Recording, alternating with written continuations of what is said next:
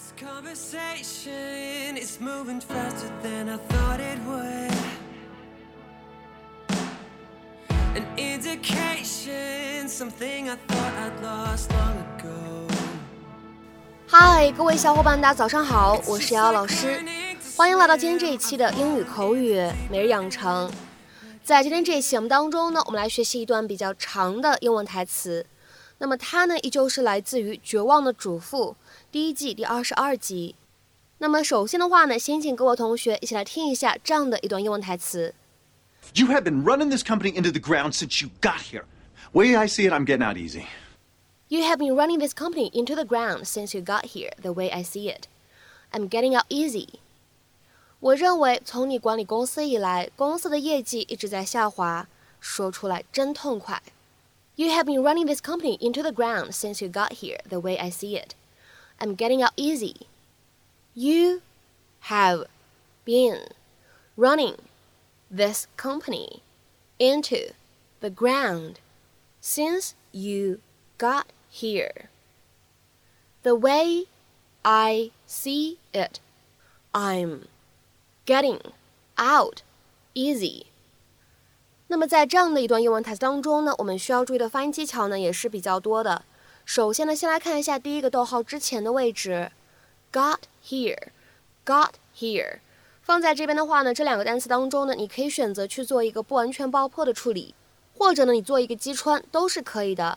所以呢，也就是说，got here 放在一起的话呢，你既可以读成 got here，got here，你也可以读成 got here，got here。下面呢，再来看一下第二处发音技巧。getting 这个单词的话呢，需要注意的是，在美式发音当中呢，其中的 double t 字母组合呢，它会发一个 flap t 省音的处理，所以呢，在美式发音当中呢，我们会读成 getting，getting。而再来看一下今天最后这一处发音技巧，当 getting out 和 easy 这样的三个单词当中呢，其实我们可以形成两处连读，而最后这两个单词当中的这个连读呢，我们说在美式发音当中啊，还会形成一个闪音的处理，所以呢，在美式发音当中，getting out easy，我们呢可以做两处连读，就会变成 getting out easy，getting out easy，getting out easy。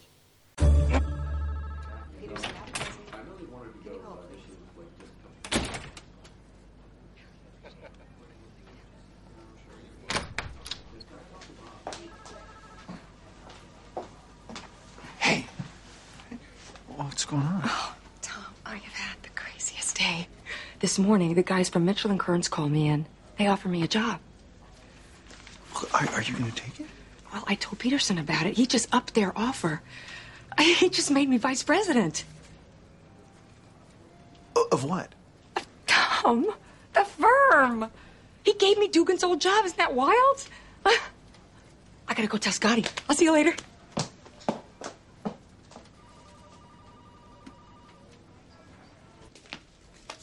Oh, Tom, I was just coming to find you. What the hell, Dan? I mean, what, what the hell?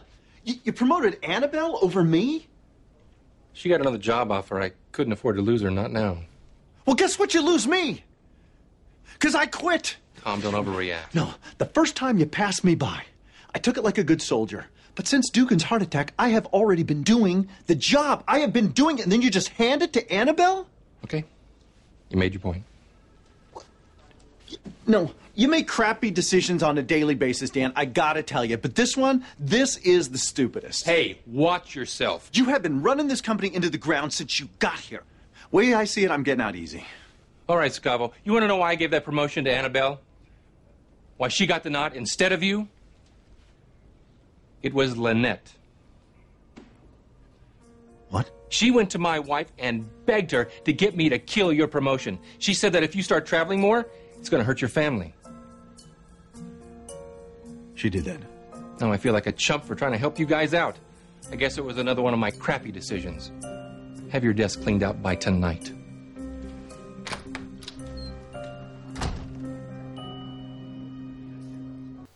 在今天节目当中呢，我们来学习两个短语，第一个呢叫做 run into the ground，第二个呢叫做 get out。那么首先的话呢，我们先来看一下第一个短语它的意思。 在英文当中呢，run oneself or something into the ground，它的意思呢会比较多一些。在今天节目当中呢，我们来挑三个比较常见的意思和用法来讲解一下。第一个的话呢，我们来看一下，它可以用来表示 to work oneself to the point of illness or exhaustion，使自己工作到生病或者精疲力尽的程度。那么下面呢，我们来看一下这样一个例子：If you keep working like this, you'll run yourself into the ground sooner than later.